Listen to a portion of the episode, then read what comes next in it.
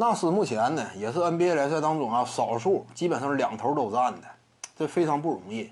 其一呢就是一支球队啊班底就是一般的情况之下，他有能力呢率队打出一个起码就是相当稳健的战绩，呃，比这支球队通常的实力呢还稍微高那么点的战绩。而如果说一旦班底够硬的话，他也有能力率领球队完成登顶，这个非常不容易。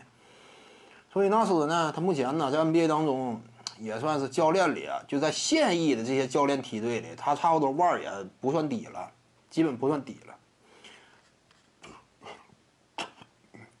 况且他，况且他还挺能挖掘人的，你就包括西亚卡姆啊，再包括谁，就是这个，呃，范弗利特。说白了，一个教练如果说能够兼具培养新人、保证常规赛战绩，同时我还能够染指总冠军，做到这三点，你几乎就属于一个万金油主帅，干啥都好使。目前做到这三点的啊，你看都有谁？我感觉呢，联赛当中啊，波波维奇这样的，那你就甭提了，对不对？你这都属于传奇名帅，他肯定是具备。史蒂夫科尔具备。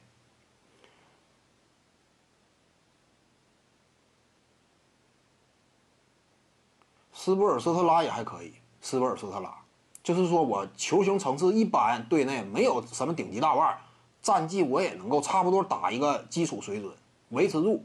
所以说什么队内的纳恩呐，再包括阿德巴约呀、西罗呀、邓肯呐，那个邓肯小邓肯，也还算是可以，在这个斯波尔斯特拉手下，这培养的是不错。再有呢。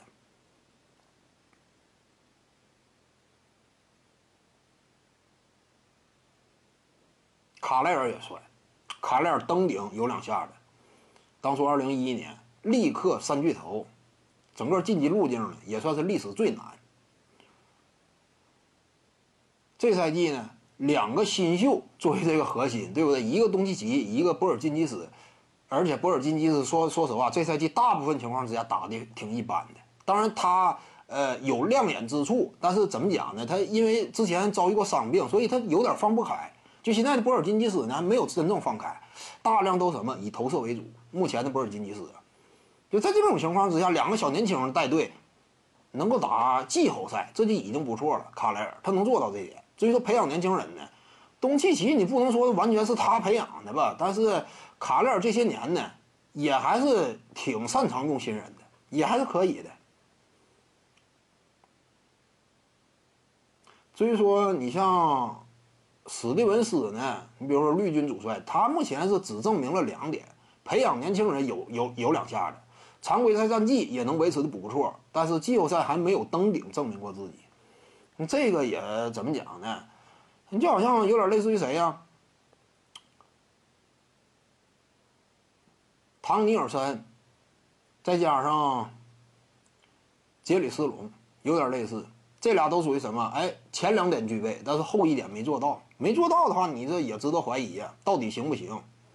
徐静宇的八堂表达课在喜马拉雅平台已经同步上线了，在专辑页面下您就可以找到它了。